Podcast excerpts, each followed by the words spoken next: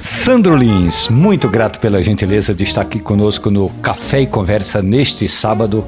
Muito bom dia. Ô rapaz, é uma honra estar aqui com um grande amigo, mestre do café, né? Aprendi a tomar café com você, Romualdo. Tu lembra? Eu acho que às vezes a gente já tomou tantos cafés que eu fico imaginando assim, quantos cafés a gente já tomou, Sandro? Rapaz, é de perder de contar, assim. Mas a primeira vez foi em 2010, eu lembro como se fosse hoje. E você veio com aquela conversa mole, que o café não sei o que, o café não sei o que lá, que tem um gosto não sei o que. E rapaz, eu aprendi até hoje eu tô, tô tomando esse café que você ensinou ao quinteto na época a tomar, né? O café, você estava com o quinteto violado. Foi uma, um, uma noite maravilhosa naquele dia, foi top. Depois de um show na Caixa Econômica Federal, nós fomos numa cafeteria que já está fechada agora, chamava-se Café Martinica.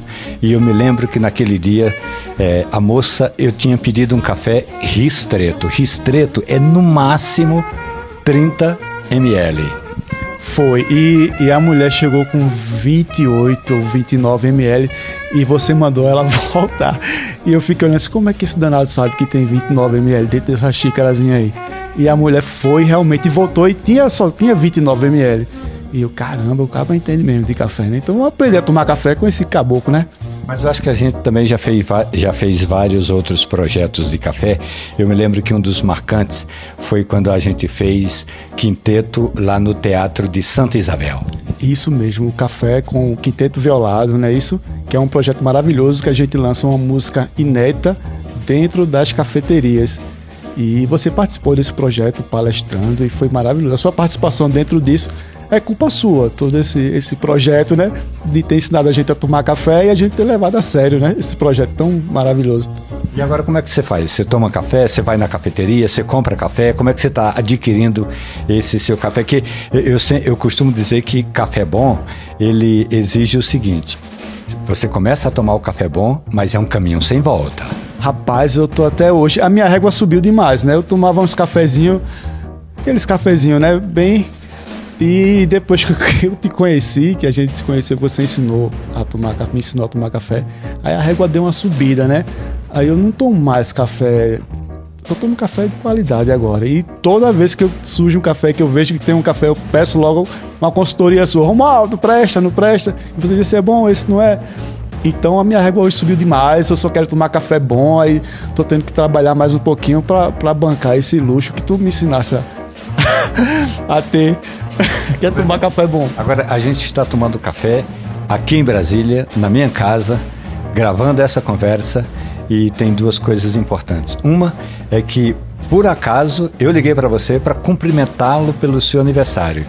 E você, claro que como você é muito famoso, eu não ia ligar no dia do aniversário. Então liguei uns dois, três dias depois e você estava exatamente em Brasília. Rapaz, foi uma coincidência muito grande. E já fazia tempo que, que eu queria te encontrar, que eu estou nessa transição, Brasília, Recife, e a gente, para tomar um bom café com um grande amigo e que entende de café, explicando ainda como é que se toma café, não tem, não tem coisa melhor. E estava aqui em Brasília e você me ligou e eu estava num barulho danado pude nem atender, mas depois eu retornei. A gente tá marcando essa conversa, esse café. A gente já tomou já uns três cafés aqui, não foi? Nós já tomamos um café Bourbon Vermelho, do, da região da Mantiqueira, de Minas Gerais. Tomamos um bourbon amarelo, do Cerrado de Minas. E tomamos também um café da Etiópia. Rapaz, é difícil escolher qual o melhor. E tu, tu falando desse jeito, eu fiquei, caramba, vamos tomar esse café, né? Café, só café maravilhoso. Agora, os, os sabores desses cafés que você botou aqui para eu tomar, é, explica aí um pouco mais sobre, porque eu já tomei os três e os três são muito bons, mas eu não consegui ainda aquele, aquela identificar o gostinho de cada um, porque você vai tomando um melhor do que o outro e vai ficando para trás, você fica com gosto do outro na boca. Esse, outro, esse último que você passou agora, para mim foi o melhor de todos. E eu queria que você explicasse para mim, né? E para quem está escutando, que café é esse, de onde vem, como é que é feito, como é que é torrado, como é que. Bom, tem alguns cafés que são é, produção que eu vou atrás, eu faço o papel de coffee hunter. é o caçador de café. Então eu saio de casa, pego minha Land Rover 90 polegadas e vou caçar café. Então caço o café, compro o café, torro e distribuo pela internet. Agora também tem cafés que eu ganho de presente, como por exemplo esse café da Etiópia, foi o meu amigo Zé Paulo Cavalcante que trouxe para mim. Então importa dizer que nós estamos tomando café bom.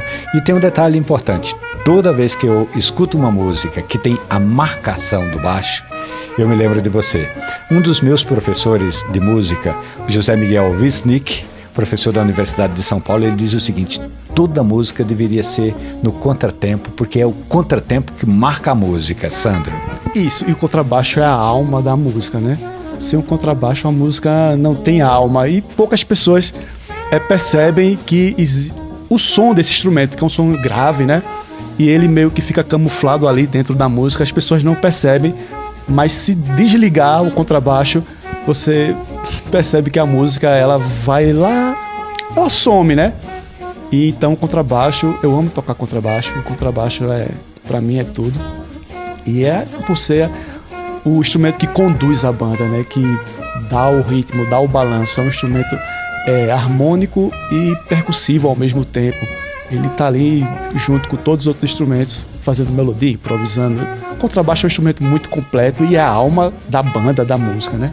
Tá vendo aí ele pede para eu explicar sobre o café. Agora eu vou pedir para ele explicar o que é um instrumento percussivo, sendo um instrumento de cordas. Isso, o instrumento percussivo sendo um instrumento de corda, porque o contrabaixo ele tá junto ali com a bateria, né? E o contrabaixo tem o slap, que é uma batida muito percussiva, que simula muito uma batida de bateria, de bumbo e caixa, que o contrabaixo ele tem esse grave e tem os agudos, né? E você consegue tirar esses, esses dois sons no mesmo instrumento. E ao mesmo tempo ele é melódico por ele também ter a possibilidade de fazer acordes, fazer melodias também, de solar. Ele tem esse, esse meio melódico e harmônico, por isso que ele é a alma da música, sabe? Porque ele tá ali no meio, conduzindo os dois lados.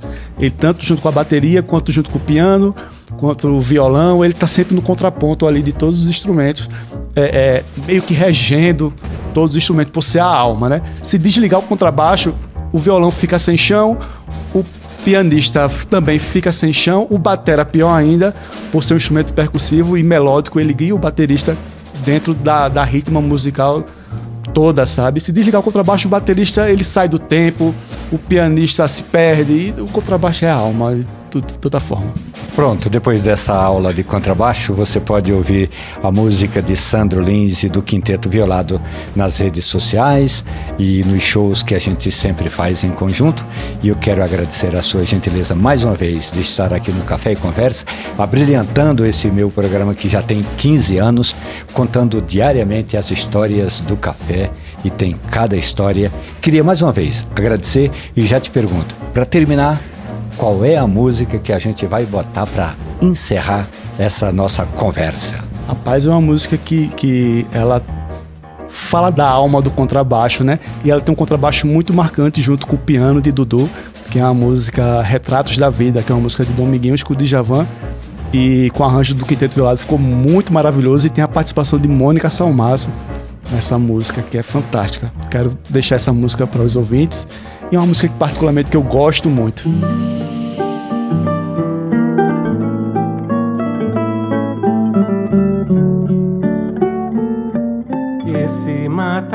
Matagal sem fim Essa estrada, esse rio seco Essa dor que mora em mim não descansa e nem dorme. Pronto, aqui no Café e Conversa nós conversamos com Sandro Lins, baixista do Quinteto Violado. Um abraço, bom café. Um abraço a todos e um prazer, sempre uma honra estar aqui com o grande amigo tomando café e falando de música. Muito obrigado, meu querido. Por onde tem que passar e pis meu coração o teu beijo em meu destino era tudo que eu queria.